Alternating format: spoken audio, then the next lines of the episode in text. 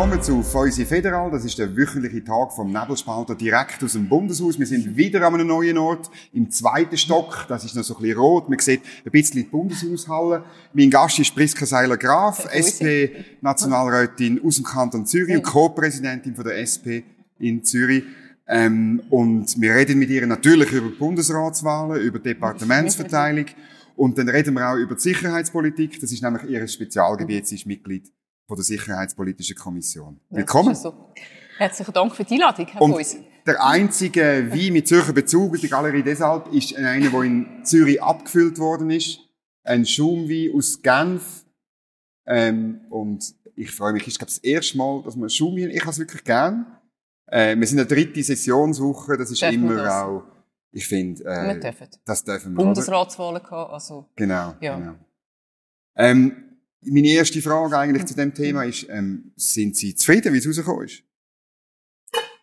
Tun wir noch anstoßen. Tun wir zuerst anstoßen, genau, tief müssen Wohl. einschnaufen, genau. Danke vielmals. Ähm, nur bedingt. Also, was mir ein bisschen Sorgen macht, ist, dass jetzt halt die städtische, die urbane Schweiz überhaupt nicht mehr vertreten ist im Ja. Bundesrat. Das finde ich schon nicht so eine gute Entwicklung. Ich weiß aber auch, dass es nicht nur auf das drauf ankommt. Also, dass das auch nicht mehr die, den Einfluss hat, was es früher vielleicht mal gehabt hat. Aber wenn natürlich der Kanton Zürich, wo halt doch der Wirtschaftsmotor ist von dem Land, nicht mehr vertreten ist, dann äh, habe ich nicht nur Grund zur Freude. Mhm. Also, damit ist ja auch klar, dass ich, äh, ich kann mich da outen, dass ich den Hans-Uli Vogt gewählt habe, von Seiten SVP. Bei der SP ist es so, dass meiner Meinung nach zwei sehr gute Kandidaten in, im Rennen gewesen sind, wo beide ihre Qualitäten haben, wirklich auch sehr einen grossen politischen Rucksack. Und wir haben selber nicht können sagen, wer dann wirklich die Vereinigte Bundesversammlung mehr mag überzeugen. Ich hätte jetzt auf die Eva Herzog getippt. Jetzt ist Elisabeth Baum-Schneider.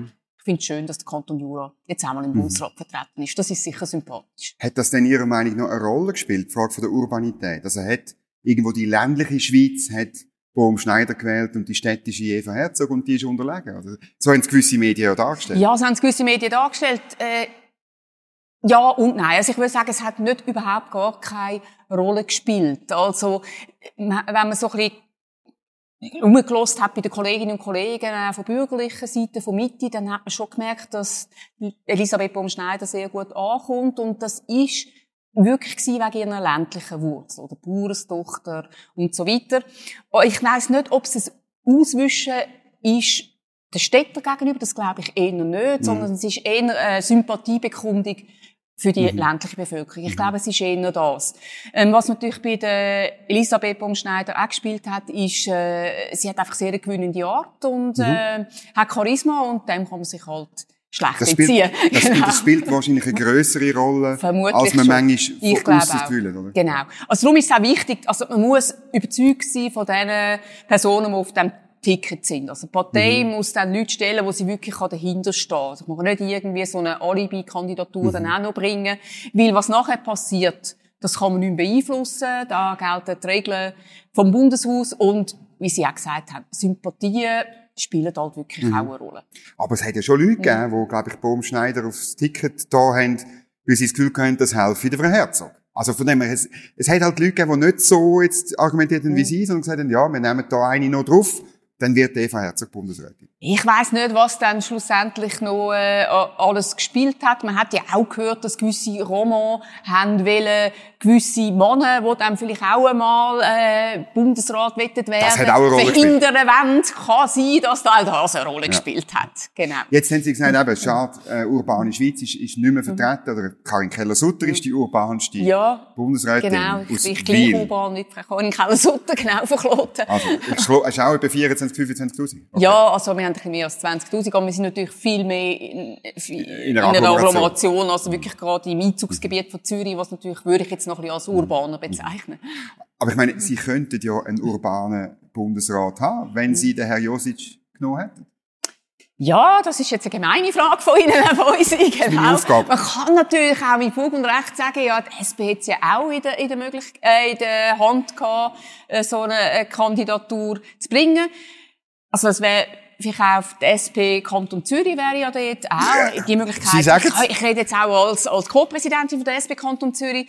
Wir haben einfach äh, ein Handicap, also ja, würde ich sagen Handicap, dass bei uns Wahlen sind im Februar und dass mögliche Kandidatinnen gar nicht in Frage kommen wären, sowohl bei der SVP nicht, wie auch bei der SP Mhm. nicht, wo halt amtierende Regierungsrätinnen sind. Ich glaube, es hätte ein bisschen anders ausgesehen, wären die Mhm. Wahlen nicht gewesen.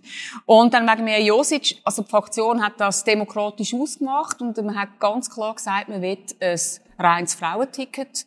Das gilt zu akzeptieren und das ist dann, haben sich eigentlich auch wirklich, also das ist etwas gewesen, wo der Fraktion nicht umstritten war. Ja, ja, ist irgendwie 36 zu Genau, 7 das oder ist also sehr, sehr Ja. deutlich gewesen. Und ich glaube, wenn man will, dass eine Frau kommt, und es hätte ja sonst nur noch zwei Frauen im Bundesrat, dann muss man auch ein reines Mhm. Frauenticket bringen. Und es ist die SP, die Gleichstellungspartei ist, äh, für mich ist klar, Mhm. dass wir eine Frau gebracht haben. Also ein reines Frauenticket. Aber ist das gescheit gewesen, dass man so kurz nach dem Rücktritt von der Simonetta Sommaruga, Ja. weniger als zwei Stunden, schon verkündet, es, eigentlich sind nur Frauen zugelassen. Mhm. Man hätte ja können sagen, es ist offen für alle und man hätte ja am Schluss gleich können zwei Frauen das Ticket tun. Ich habe die Kommunikation, ehrlich gesagt, auch nicht sehr glücklich gefunden. Also Mhm. auch ich hätte es lieber gehabt, man hätte gesagt, es ist für alle offen, Fraktion entscheidet. Und es ist ja Und- klar, dass ihr Gleichstellungspartei sind. Ich hätte ja das Vertrauen gehabt, dass die Fraktion schon würde richtig entscheiden, Mhm. also in die Richtung, die jetzt die Parteileitung äh, hat wollen, wo sie vorgeschlagen hat.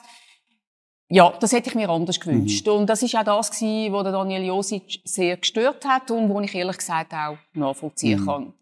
Ich möchte aber für die Parteileitung jetzt gleich auch noch, muss ich gleich auch noch in Schutz nehmen. Also, Mhm. es ist für uns emotional nicht so ganz einfach gewesen. Also, der Rücktritt, mit dem hat niemand gerechnet. Mhm. Die Umstände von dem Rücktritt sind auch nicht erfreulich. Mhm.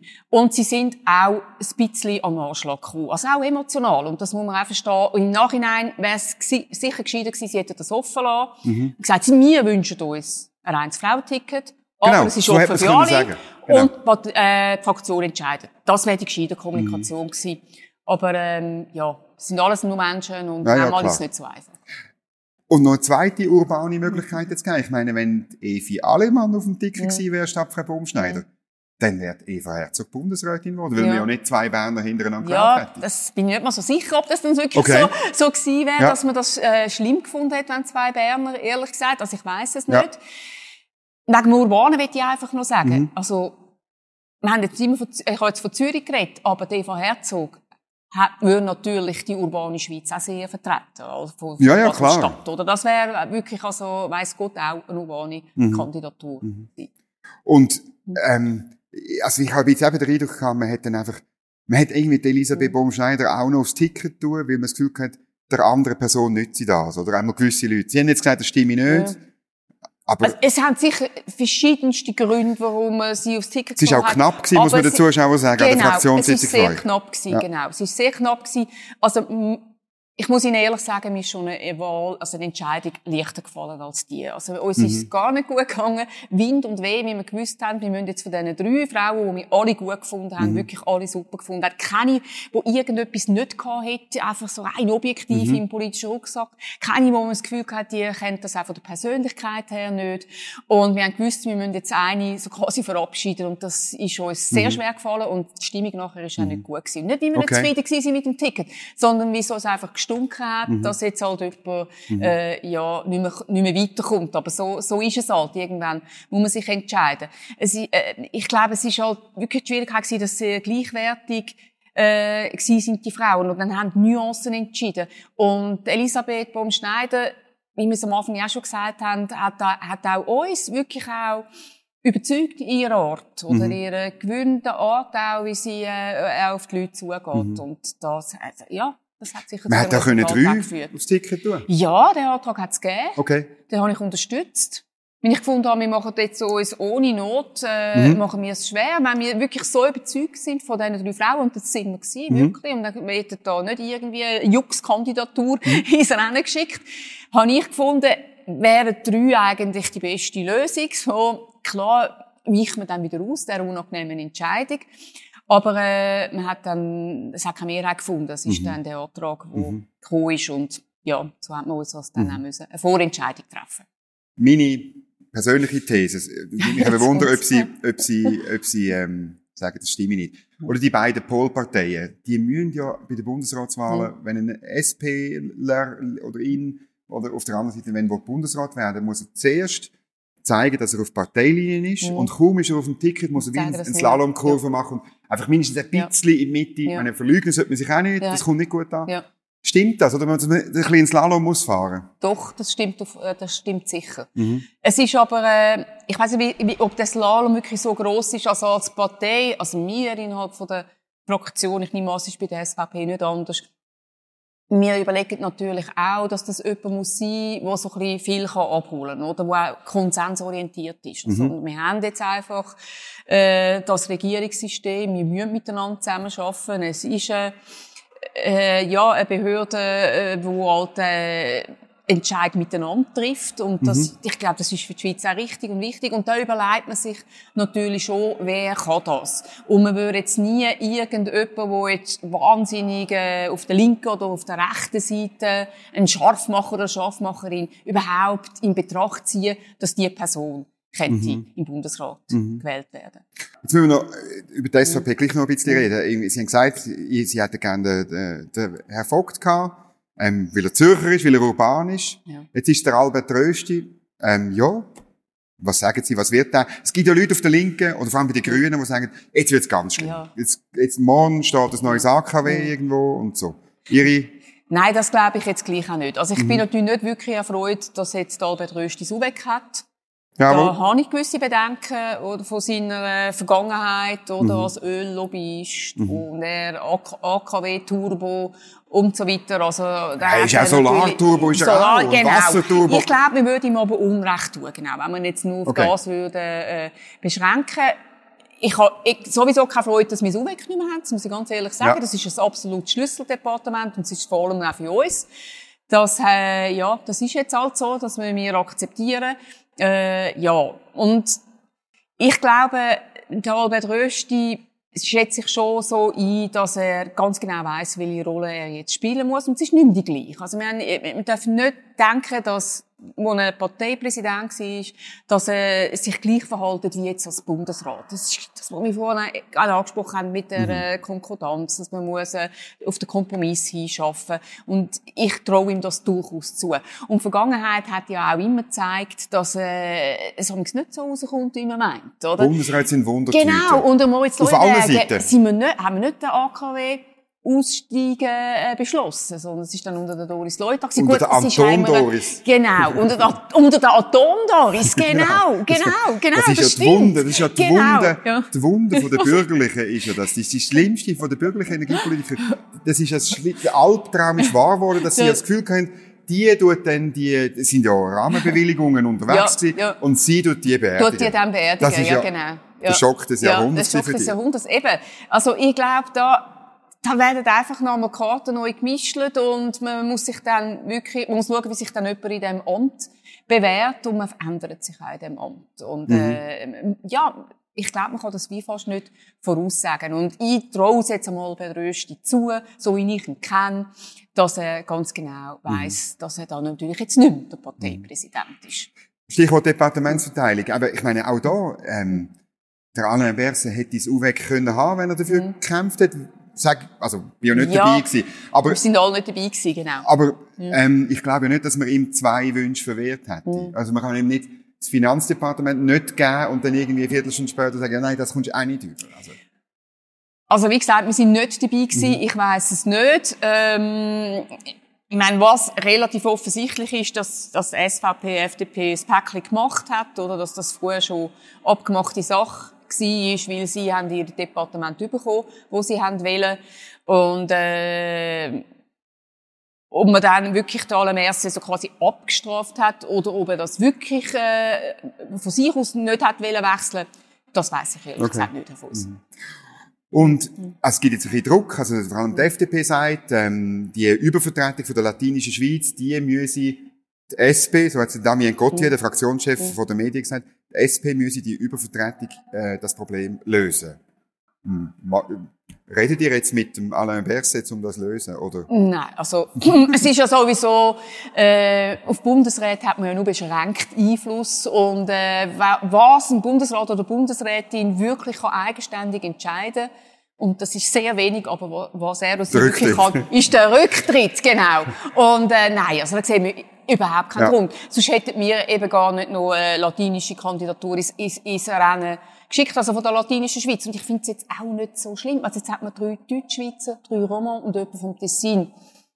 Wunderbar. Es wird mhm. nicht auf ewig so sein, aber ähm, am Anfang hat es geheißen, unmöglich, wird nie passieren im Bundeshaus. Und jetzt ist es doch passiert. Und so schlimm ist es auch nicht. Mhm. Es gibt jetzt Leute, die sagen, das bedeutet, dass ähm, der Fraktionschef Roger Nordmann nicht Bundesrat werde und der Pierre-Yves Meyer nicht Bundesrat werde, weil, äh, weil das nicht mehr ging. Äh, hat das auch hat das eine Rolle gespielt? Also hat man das gehört? Jetzt, ich muss jetzt einfach sagen, also wenn jetzt wirklich der Alain Berset der nächste Rücktritt ist, mhm. aus dem Bundesrat, wir wissen das nicht. Mhm. Eben, also, Simonetta Sommaruga Rücktritt ist auch nicht geplant gewesen, oder? Also, Holzerlangen, wir hoffen mhm. für alle Gesundheit.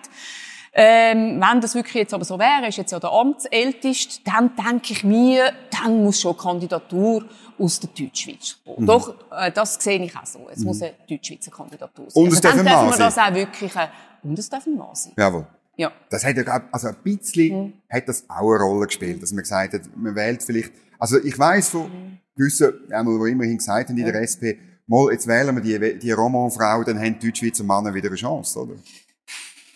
Ja, wenn sie das gehört hat, ich habe das nicht gehört. Ja, okay. aber äh, ja. Es, aber ist, ist es gibt verschiedene Beweggründe. Ich meine, Gleichstellungspartei ist, ist ja gut und recht, aber wenn das so weit eine Rolle spielt, ist das nicht auch schwierig, ähm, wenn, wenn die Frage so wichtig ist, dass sie innerparteilich ständig an die Geschlechterfrage denken müssen. Tut das nicht sein, auch jetzt als Co-Präsidentin von der SP Zürich, mhm. behindern daran, vielleicht jemanden einmal zu fördern oder jemanden nicht, wenn er das falsche Geschlecht hat? Ist das nicht auch mühsam? Nein, das ist eigentlich nicht mühsam, weil unsere Männer das genauso sehen. Okay. Die, äh, äh, und ich glaube, wir sind Ausser der Herr Josic. Entschuldigung. Gut, das hat jetzt müssen. Ja, ja. Ähm, nein, ihr, ihr auch so gesehen. Und äh, es ist, ich meine, die SP ist vielleicht ein gutes Beispiel, wenn man eben das wirklich konsequent durchzieht, die, die, die Frauenförderung, dass es auch gelingt. Mhm. Wir sind im Moment, wenn ich so jetzt schaue, so unsere Kandidaturen, jetzt mögliche Kandidaturen für die Nationalratsliste vom Kanton Zürich, wir haben eher langsam, wir müssen langsam Diskussion führen, ja, hat es dann auch genug Männer. Also bei ja, uns ist es wie die, ja, das ist nicht wie die, wie okay. die nicht mehr wollen. Es ist, ich, manchmal habe ich das Gefühl, vielleicht haben da doch gewisse Männer halt immer noch Angst vor starken Frauen. Wo halt dann, wenn man es gleich fördert, wenn sie wirklich die gleichen Chancen, mhm. gewissen Männern halt den Rang ablaufen. Das sage ich das nicht, nein. Sein. Ich kenne das kann sein. Das kann sein. Ja, ja. ja. Glauben Sie, der Herr Josic hätte eventuell wieder eine Chance bei der nächsten, bei einer nächsten Runde? Also wenn zum Beispiel der Alain Berset zurücktreten anzutreten? Ja, das muss man dann anschauen, wie, wie das ist. Ähm, es wird, okay. wird dann sicher nicht der Einzige sein, wo, äh, wo da Interesse bekundet hat. Aber ich würde jetzt mal sagen, natürlich kommt er in die Grenze mhm. von diesen möglichen Kandidaten. Ich habe das Gerücht gehört, er hätte jetzt Schwarznasenschaf gekauft. Das muss man den Zuschauern erklären. Genau. Das, was der Albert Rösti hat vermutlich mit der Frau Baumschneider nicht viel gemeinsam, aber beide haben Schwarznasenschaf. Und ja, es scheint Ticket ins Bundesrat zu sein. Genau, also jetzt neu, die Karriere genau. von dem Schaf ist unglaublich. Ist im Übrigen ein Walliser Schaf, also es ist ja ein bisschen absurd. Ich habe es vorher nicht gekannt, das Schaf, aber jetzt ist es ein Begriff. Es, es ist in herzig. aller Munde. Sind herzig. Sind wahnsinnig ja, herzig, so gelockt und so, also genau. schaut das an. Gut, jetzt müssen wir ein bisschen noch über Sicherheitspolitik ja. ähm, Sehr reden. gern. Das Jahr war sicherheitspolitisch ein bisschen ein verrücktes Jahr. Ja. Gewesen. Hätten Sie sicher auch nie gedacht? Nie. Was hat das in Ihnen verändert in diesem Jahr? Sie sind wirklich, ich meine, Sie sind schon länger in der Sicherheitspolitischen Kommission. Die Rolle von der SP war immer ein bisschen die gewesen, die das probiert, einfach möglichst mhm. runterfahren, möglichst begrenzen, ja. möglichst kritisch hinterfragen. Und jetzt ist schon ein bisschen, schon ein bisschen vieles anders. Es ist nicht vieles total anders. Das haben sich gewisse Sachen bewahrheitet und gewisse haben uns überrascht, so wie es alle auch überrascht haben. Was mich, äh, ja, das, mit dem habe ich nicht gerechnet, dass nochmal so auf der Art ein barscher Angriffskrieg in Europa möglich ist. Nein, mit dem habe ich ehrlich gesagt nicht gerechnet. Mhm. Auf die Art und Weise, wie er, wie er jetzt geführt wird. Und dass man Völkerrecht einfach so äh, massiv äh, aus dem Gefecht setzt, also missachtet. Wie wenn es nicht rum wäre. Wie wenn es nicht rum wäre. Das, das hat mich erschüttert, Mhm. muss ich ehrlich sagen. Und mit dem gebe ich zu, habe ich nicht gerechnet. Aber ich glaube, da bin ich nicht die Einzige. Das Nein, überhaupt alle- nicht. Das hat Was hat das verändert bei Ihnen als Sicherheitspolitikerin? Also Ihre Einstellung Ja. zu dem, wo Sie an jeder Kommissionssitzung sich müssen überlegen Ich persönlich Mhm. bin ja nicht für die Abschaffung von der Armee. Weil ich habe, äh, äh, in meinen Jugendjahren bin ich das gewesen, aber je mehr ich mich mit dem Thema auseinandergesetzt habe und dann auch wirklich Einblick gehabt habe, Leute kennengelernt habe, die äh, wichtige Aufgaben in der Armee ähm, äh, haben, habe ich gemerkt, dass der, was eben doch auch einen Sinn, dass Sinn gibt und dass sie wirklich auch äh, Aufgaben übernehmen, die auch fürs zivile Leben wichtig sind. Das könnte auch über andere machen, aber es ist jetzt äh, die Armee, die das macht. Zum Beispiel jetzt gerade Stichwort zum Beispiel Luftraumüberwachung. Und äh, das mit dem Armee runterfahren, was sie gesagt haben, also das ist nie ein linker Vorschlag. Klar haben wir es immer befürwortet, aber die Gemacht Armee runterfahren, Ja, haben die wirklich. Natürlich, Also wir haben nie irgendwann in dem Land Guter Punkt. Mehrheiten gehabt. Wir Guter haben nie Punkt. irgendwann Mehrheiten gehabt. Man hat es selber gefunden. Und ich glaube, ähm, einfach ein simples Abfahren kann nicht die Antwort sein. Aber die Frage, macht die Armee, die wir haben, wirklich das Richtige? Mhm. Oder muss sie sich vielleicht umorientieren? Kann sie vielleicht doch noch effizienter werden, mehr nach dem Bedarf ausgerichtet Mhm. und weniger in die Breite, so wie das heute ist? Die Frage darf man sich stellen. Und ich glaube, da gibt es schon auch, auch unter Armeebefürworter durchaus Leute, die finden, mal, das kann man, äh, das muss man sich überlegen und überdenken. Und der Krieg hat jetzt auch uns ein bisschen gezeigt, in einer brutalen Art und Weise, was, äh, wo Gefahren militärisch wirklich vielleicht, äh, suchen sind und was könnte die Antwort darauf sein. Und ich glaube, das wird es schon verändern. Also ich finde nicht, dass eine Antwort ist, wenn man einfach vier Tage nach Kriegsausbruch eine Pressekonferenz da rein macht und sagt, wir müssen jetzt einfach das Armeebudget um zwei Milliarden erhöhen und dann sind wir wieder sicher.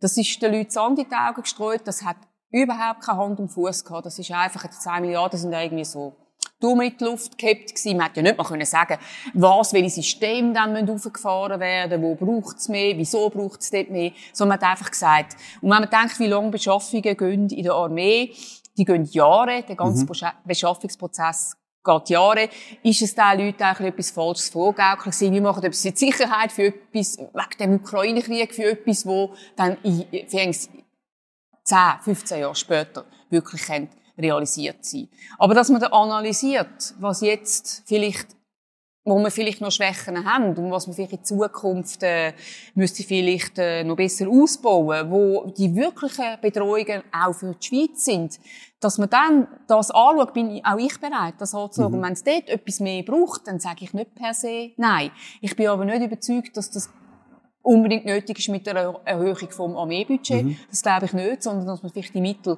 umverteilt. Also was sich sicher gezeigt hat in dem Krieg, äh, das ist, dass die, äh, die Luftabwehr, also die bodengestützte Luftverteidigung sehr wichtig ist. Und das kann auch für die Schweiz wichtig werden, dass man sich schützt von ballistischen Raketen, von Lenkwaffen, und übrigens die SP in ihrem, Ko- äh, im Gegenkonzept zu R 2030 schon lange gesagt hat. Ich muss es jetzt Okay, einfach also betonen. das ist schon haben wir, das haben wir, das haben wir gesagt, dass dort, Also vor dem Krieg heisst das? Vor dem Krieg, ja. Okay. Das ist, äh, äh, Sie haben's 2019 einfach als- gewesen, genau. Aber Sie ja. haben es natürlich gesehen, ah, Sie haben es vorgesehen als Ersatz für einen Kampfjet, oder? Wenn ich es richtig im Kopf Wir haben habe. einfach gesagt, nein, da muss ich jetzt schon präzise Ist sein. Die. SP hat nie gesagt, kein Kampfjet. Die SP hat gesagt, nicht so viel und sicher nicht der F-35. Das Ja, ist da, das, das ist eine italienische, von der, das italienische Schulungsflugzeug haben Sie das haben wir immer in Kombination mit der F-18 gesagt. Wir haben immer Okay. gesagt, wir brauchen zwei Typen Luftwaffen für Okay. die einfachen luftpolizeilichen Aufgaben. Also wenn sich wieder irgendein ein Bundesrat verirrt in seinem- mit seinem Privatflügen, kann ja sein im Luftraum, Und wobei es ist nicht sein Fehler ein- ein gewesen. französischer genau, Minister könnte das Genau, sein. nein, es ist ja dann nicht sein Fehler gewesen, das will ich einfach auch noch betonen. Dann braucht es nicht Sie das so F-18.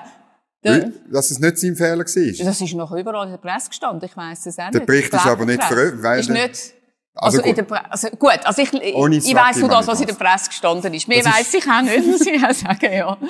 Nein, also dann, gut. Äh, dann, äh, dann, dann lange der, ein, ein, äh, Ja. so ein leichter Kampfjet, aber dann für Hot Missions ist klar, da haben wir ja noch die F-18-Flotte und wir haben immer gesagt, wenn wir äh, für die einfachen Aufgaben einen leichten Kampfjet nehmen, können wir die F-18-Flotte Okay. schonen und die können länger in Charge bleiben, weil sie weniger schnell hat, bis die 6000 Flugstunden aufgebraucht sind. Das ist unser Konzept gewesen. und äh, in der, das äh, gibt nichts in dem Ukraine-Krieg, wo das nicht wird bestätigen. Wie Kampfjet als Verteidigungsmittel, ich sage nicht als Angriffsmittel, mhm. sondern als, als Verteidigungsmittel, spielt keine grosse Rolle. In dem ja, weil die Ukraine fast keine hat. Also.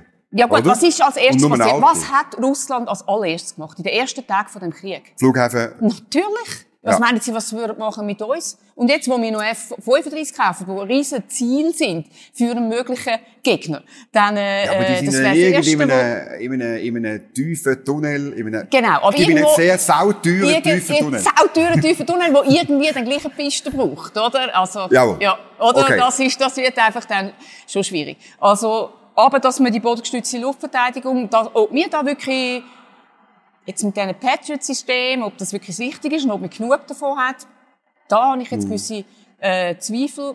Aber äh, Kampfjet, das ist jetzt gelaufen, aber mhm. äh, das werde ich natürlich weiterhin kritisch, kritisch beobachten. Jetzt ist die Woche rausgekommen, dass die Deutschen viel mehr zahlen. Ja. Also 50 Prozent ja. mehr. Und Wir zahlen wirklich mehr, ja.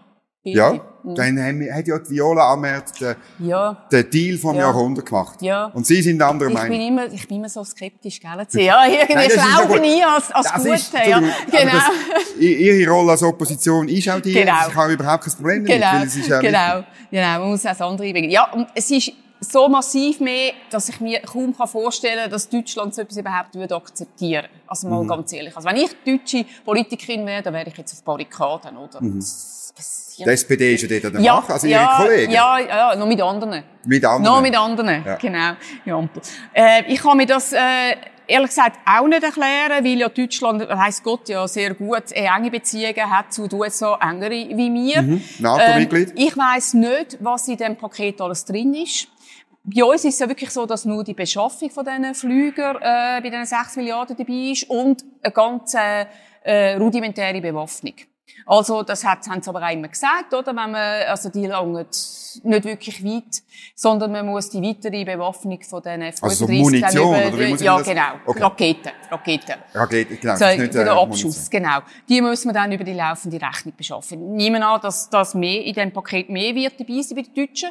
Und jetzt kommt die Gretchenfrage, wie viel ist da dabei beim Unterhalt, oder? Es ist schon gesagt worden, ja, da kommen dann Amerikaner, die den Unterhalt machen. Die kommen ja bei uns anscheinend ja eben nicht wir machen das, das macht alles die RUAG selber. Wir wären das einzige Land auf der Welt, das wirklich das alles wird selber machen. Da habe ich einfach eine gewisse Skepsis. Ja, also die Frage ist einfach, was ist wirklich in dem Paket drin? Ich habe immer noch, sie verzeiht mir das, bin immer da Viola noch nicht ganz überzeugt, dass da nicht noch mehr Kosten auf uns zukommen. Ja. Im Unterhalt. Nicht in der Anschaffung, der Preis ist klar, aber nachher im Unterhalt und Betrieb. Sie haben es immerhin geschafft, dass sich die Verteidigungsministerin weit aus dem Fenster gelehnt hat. Ja. Oder? Ich meine, wenn es dann nicht so kommt, ja. dann Genau. Gibt's ja, wir sind jetzt, wir lehnen uns jetzt zurück und harren den Dinge, die da kommen. Ja, jetzt haben Sie vorhin gesagt, der Krieg in der Ukraine zeigt, was nützt, oder? Und haben das Beispiel genommen mit ja. der Luftwaffe. Ja. Dann sage ich, ja, gut, der Krieg zeigt, wie wichtig Panzer sind, wie wichtig Artillerie ja. sind. Danke. Sind Sie denn für Beschaffung genau. von HIMARS-System, ja. wo jetzt alle so toll finden? Ich, komme da zu wenig raus. Aber es muss ja Wahnsinn sein, wie präzise die auf 70 Kilometer irgendwo oder auch ja. Panzer, müssen wir mehr Panzer haben. Ja. Sie ist die SP für, plötzlich für mehr Nein, Panzer? eben, wir haben gesagt, dort mehr, wo so uns einleuchtet, weil das wirklich eine realistische mhm. Bedrohung mhm. ist, ein realistisches Bedrohungsszenario. Und dort, wo wir es natürlich nicht als realistisch einschätzen, dort nicht. Und das ist jetzt genau bei den Panzer. Also jetzt müssen Sie mir schon sagen, wir sind in der Mitte von Europa. Wir sind umringt von einem soliden NATO-Ring. Fast alle unsere Nachbarländer sind NATO-Mitglieder. Also Liechtenstein wer, und Österreich. Wer, genau, außer Liechtenstein und Österreich. Wer um Himmels Willen soll dann kommen auf unser Territorium, damit wirklich eine Panzerschlacht auf Schweizer Boden muss geführt werden. Wer soll das sein? Ich habe die Frage mehrmals gestellt. Ich habe sie noch nie beantwortet bekommen. Wie die Russen. Sonst sind immer, äh, haben immer gesagt, ja, Russen, das wäre möglich. Ja, also ich glaube, die Russen werden jetzt auf mehrere Jahre raus geschwächt sein. Und darum halte ich das für kein realistisches Szenario. Wirklich nicht. Aber dass sich einmal eine Rakete verirrt in die Schweiz, mhm. das halte ich für realistisch. Mhm. Mhm. Und ähm, mhm. also letztlich geht es bei diesen Sachen auch um, um einen, äh, irgendwie einen Erhalt von Know-how. Das ist ja dann das mhm. Argument, mhm. äh, wo ich jeweils dann aus Armeekreisen ja. höre. Man ja. muss einfach, man muss noch wissen, wie man mit Panzer umgeht, damit man es irgendwann vielleicht gleich noch ja. weiß ich weiß einfach nicht, wie hoch dann der, der wenn man es, äh, es gibt wahrscheinlich wie einen Punkt, wo es dann äh, nichts mehr nützt, wenn man noch ein paar hat, oder wie dann das Know-how gleich auch verloren geht.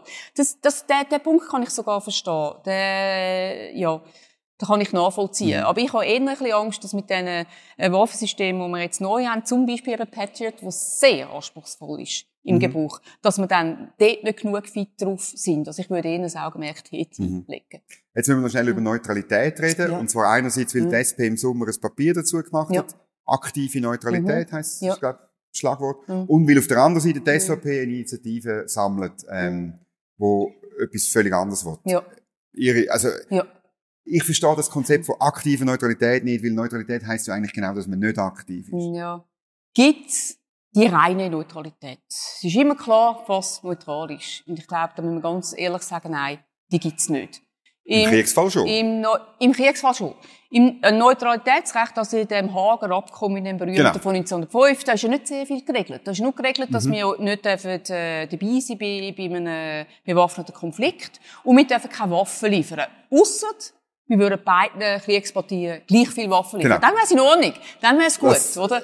Das versteht man dort unter Neutralität. Und mit dem kommen wir natürlich wirklich nicht weiter. In der mhm. heutigen komplexen Welt ist man schon dort nicht weitergekommen. Dann gibt es ja auch noch das Neutralitätsrecht. Mhm. Und das ist dynamisch. Das hat sich immer wieder äh, geändert, wo, wo man äh, gesagt hat, was ist jetzt neutralitätspolitisch richtig? Also mhm. äh, Neutralitätspolitik, was ist dort entscheidend? Ich glaube in dem Fall, wo jetzt da wo man ganz klar muss sagen, es lässt sich wirklich feststellen, wer da der Böse ist. Also wer hat den Angriff gestartet, wer genau. ist der Aggressor und das ist Russland. Er hat wirklich, ich meine, gesagt, Völkerrecht äh, äh, hintergangen und äh, massiven Angriffskrieg. Und dann ist es auch klar, dass man eine Stellung beziehen kann. Und wenn man sich jetzt nicht irgend, wenn man jetzt die EU-Sanktionen konkret, die EU-Sanktionen mhm. nicht übernommen hätte, mhm. ja, das wäre auch als Stellungnahme interpretiert worden. Man kann sich eben in so einem Fall nicht, nicht positionieren. Mhm. Das geht einfach nicht. Und darum ist es richtig gewesen, mhm. dass die Schweiz äh, entschieden hat, der Bundesrat entschieden hat, EU-Sanktionen mhm. zu übernehmen. Nachdem wir vier Tage ein Und das, ja, aber der hat, aber der, da macht dem Bundesrat nicht so einen Vorwurf, weil da er sich wirklich die Frage müssen stellen. Ja, mhm. können wir das? Geht das wirklich als neutrales Land? Und dann ist er auch äh, zur Erkenntnis gekommen, jawohl, das geht. Neutralitätspolitik ist nicht Neutralitätsrecht. Mhm. Das Problem ist aber, also von mir ist es mehr, dass man dann gesagt hat, zum Vornherein, wir machen immer mhm. mit, oder? Bei, mhm. bei allen Sanktionen. Ja. Ich hätte jetzt, um die Neutralität ein bisschen beschützen, hätte ich gesagt, im Grundsatz machen wir mit, aber wir tun jede, jede Massnahme tun wir irgendwie prüfen, ob sie noch, irgendwie, ja. weil jetzt ist im Ausland, das ist ein Argument für die SVP, ja, ja, stimmt nur durch. zum Teil, ja. aber auch nicht, ist auch nicht völlig falsch, dass der Eindruck entstanden ist, die hm. Schweiz hat Neutralität aufgegeben. Würden Sie das auch sagen, oder? Nein, das würde, eben, das würde ich gar nicht sagen, weil in dem speziellen, also in dem klaren Fall, ist, hat man nicht können, sich nicht irgendwie äußern dazu und man hat müssen eine Stellung beziehen, mhm. auch als neutrales ja, Land. Und wie sieht es aus mhm. bei, bei weiteren Konflikten? Also es kommt dann sehr oft das Argument, ja, ihr habt ja Waffen geliefert an Saudi-Arabien, mhm. wo im Jemen ja. ähm, letztlich in einem, in einem Stellvertreter, aber sehr eng in einem Krieg ist. Oder? Da habe ich ja nicht den Vorstoß eingereicht. Okay. Ich finde, genau das finde ich geht nicht. Als neutrales Land. Genau das wäre nicht gegangen. Aber eigentlich nie mehr Waffen liefern. Und, äh, also, wir dürfen keine Waffen liefern in Länder, die in einen Konflikt verwickelt sind. Mhm. Also streng genommen wäre das natürlich auch die USA, oder? Wenn man das, wenn, wenn ähm, ja. sehr streng, oder, oder Deutschland, wo auch, Afghanistan und so weiter. Aber, ähm, Wir können nie mehr hier ja, ja, also ich glaube, ähm, Länder, die jetzt nicht wirklich äh, in einem Konflikt verwickelt sind, äh, so wie das jetzt augenscheinlich bei der Ukraine und Russland ist, da denke ich mir, die würden wirklich in Frage kommen für Kriegsmaterialexport. Aber, und das habe ich immer gesagt, und das, das nimmt man nicht so ernst, es ist für ein neutrales Land schwierig. Waffen zu liefern. Es wird, es kann genau das Dilemma mhm. eintreffen, mhm. wo wir jetzt haben, oder? Das Dilemma jetzt mit Deutschland, mit der Munition, ja, das der Gepard, genau. Ja, das ist es genau. Das zeigt genau das, was das Problem ist für ein neutrales Land, wenn es Kriegsmaterialexport tätigt. Wie lösen Sie das? Also wie würden Sie, ähm, sind Sie jetzt der Meinung, man muss den Deutschen erlauben, die nein. Gepard, nicht? Nein. Nein, ich Okay. finde, der Bundesrat hat richtig entschieden. Wir, also, wir können es rechtlich nicht. Wir dürfen das nicht. Das Neutralitätsrecht verbietet uns das und unser Kriegsmaterialgesetz verbietet es ganz klar, dass wir ihnen jetzt können erlauben.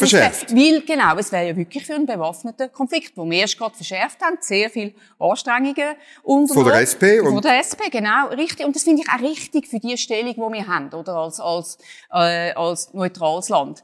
Ja, aber man wird immer wieder in so, in so Situationen kommen. Und darum, äh, ja, das ist nicht die Idee der Bürgerlichen, die sehr nah bei der Rüstungsindustrie sind. Aber wir haben immer gesagt, hören wir doch auf mit diesen Kriegsmaterialexport. Ähm, Es wird- es wird immer schwierig sein für uns. Da haben wir, sind wir immer in einem moralisch, ethisch, aber auch rechtlichen Dilemma. Hören wir auf mit Kriegsmaterialexport. Und ich würde es halt schon sehr begrüßen, wenn die, die Rüstungskonzerne, die ja sehr viel zivile Güter herstellen, halt wirklich ganz konversieren und wirklich nur noch im zivilen äh, Bereich tätig wären. Dann Fintechnologie, die ist auch im zivilen Bereich sehr, sehr gefragt. Mhm. Und da können wir etwas und da können wir etwas beitragen, eben genau auch für den zivilen Bereich. Aber das Argument ist dann äh, von der Bürgerlichen, wir haben dann keine Rüstungsindustrie mehr, wir sind dann vollkommen abhängig Ja, von... das sind wir ja extra, also das ist natürlich jetzt wirklich ein Scheinargument. Okay. Also wo, wir können, wir sind ja, also, äh, nicht fähig, uns mit, mit diesen Waffen zu verteidigen, die nur in der Schweiz hergestellt werden. Mhm. Auch die, die in der Schweiz hergestellt sind, sind darauf angewiesen, dass, dass Grundstoff äh, geliefert werden, oder? Und, und gerade jetzt haben wir ja gerade auch, äh, gesehen jetzt, wie schwierig das zum Teil ist, dass das passiert, oder? Und äh, wir sind in einer extremen Abhängigkeit, was das belangt. Wir, wir können ja, äh, wir bauen ja auch keinen eigenen Kampfjet. Das ist auch richtig, soll die Schweiz auch nicht machen. Das, das muss ja nicht sein. Hat es mal einen Versuch gegeben, Aber, der ist g- genau, nein, das, das würde auch nicht, weil das sind ja wirklich dann so äh, hochtechnologisierte Geräte, Mhm. wo man halt das Know-how halt wirklich sollte, sollte bündeln. Wir müssen aber vielleicht, wenn es um, um Rüstung geht, vielleicht auch in, in grösseren Dimensionen denken. Also, Mhm. wir haben, ich und, äh, und vor allem aber auch die SP, nie verhehlt daraus, dass wir uns eigentlich auch so ein bisschen in einem europäischen Raum sehen, oder? Wo halt dann Das vielleicht... ist auch im Papier drin. Gerade, genau, ist auch im Papier Eine Annäherung drin. an die Sicherheitsarchitektur Genau. der EU, Ja. aber dann sind wir nicht mehr neutral. Wenn wir dann dort mitmachen. Bei den, also die Strukturen Ja. sind ja im Moment, die gibt's noch fast Ja, nicht. genau. Ich behaupte, die wird's gar nie geben. In oder? einem Fall, wo man, äh, wo man wirklich äh, in einer europäischen Sicherheitsarchitektur könnte sein, also eben im Moment, eben, das ist äh, Zukunftsmusik, Mhm. oder das ist noch nie nicht irgendwo. Aber in einem Fall, wo es das wirklich mal gäbe, ich finde, dann müssen wir die Frage von der Neutralität wirklich dann ernsthaft diskutieren. Okay. Ja. Und dann, ähm, ja, dann sind wir Teil von einer europäischen, wie, wie eine Art, äh, si- sicher, was heißt denn Sicherheitsarchitektur? Europäische Armee, oder was ist denn das? Was ist das, Das Ziel wäre denn? natürlich so, äh, äh, ich soll sagen, ein Endprodukt von dieser Idee Mhm. wäre natürlich eine europäische Verteidigungsarmee. Aber so weit müssen wir jetzt gar noch nicht gehen, Mhm. weil das ist also, äh, da äh, schon jetzt konkret Vorschläge zu machen, wie das aussehen, also das wäre Mhm. ein bisschen vermessen und da wird noch sehr viel passieren. Aber ich meine, wir können schauen, was wir jetzt machen. Äh, es ist ja nicht äh, uns, auf unserem Mist gewachsen, zum Beispiel Thierry Burkhardt, wo die ganze Zeit äh, die Diskussion ins Spiel bringt, äh, NATO-Annäherung oder äh, Sicherheitskooperationen mit der NATO, Interoperabilität stärken mit der NATO. Und Da da stelle ich mich nicht, nein, da Ah, stelle okay. ich mich grundsätzlich nicht dagegen. Ja, ich glaube auch, also dass, äh, dass man, äh, das wäre mit Ländern, gerade mit unseren, ich glaube, dass wir einen engen Austausch mit unseren Nachbarländern müssen haben. Mhm. Oder das ist, ähm, die teilen ja auch unsere Werte. Und die meisten Nachbarländer, wie wir vorhin auch gesagt haben, sind in der NATO, also muss auch der Austausch mit der NATO passieren. Aber das ist ja eigentlich auch schon. Wir gehen schon Sicherheitskooperationen mit der NATO ein. Und das ist auch richtig. Unsere Luftwaffe kann gar nicht trainieren, ohne dass, da, dass wir da würden, äh, in einem guten Austausch stehen und ohne dass Luftlagebilder können austauscht werden und so weiter. Inwiefern man das noch kann, äh, intensivieren kann, weiss ich dann ehrlich gesagt auch nicht, als neutrales Land. Weil, äh, was der Thierry Burkhardt natürlich immer so äh, ein bisschen verschwickt, dass dann gewisse enge äh, Kooperationen dann doch nicht mehr möglich sind. Äh, Stichwort Bündnisfallübungen, also Artikel 5 Übungen, wenn die NATO den Bündnisfall Mhm. Das ist übt. bisschen schwierig für Das, uns. denke ich mir, ist wirklich sehr schwierig für die Schweiz. Mhm. Und da nimmt es mir Wunder, was, was er dann würde sagen. Also, ich, eine bessere Zusammenarbeit, aber nur äh, so weit, wie es als neutrales Land das Mhm. möglich ist. Aber das könnten auch gewisse Kooperationen im Rüstungsbereich sein. Mhm. Das könnte ich mir durchaus vorstellen. Wäre wahrscheinlich am billigsten für alle Länder. Priska Seiler-Graf, merci vielmals für den Besuch, für das engagierte Gespräch und äh, ein anderes Mal. Danke. Ja, sehr gern geschafft. Sehr gefreut. Wenn euch das ähm, Gespräch gefallen hat, dann drückt da unten auf den Daumen nach oben, den Kanal abonnieren, das Glöckchen drücken, damit ihr eine Nachricht bekommt, wenn wir das nächste Mal in diesen Hallen sind und etwas diskutieren. Merci vielmals fürs Zuschauen und eine gute Zeit.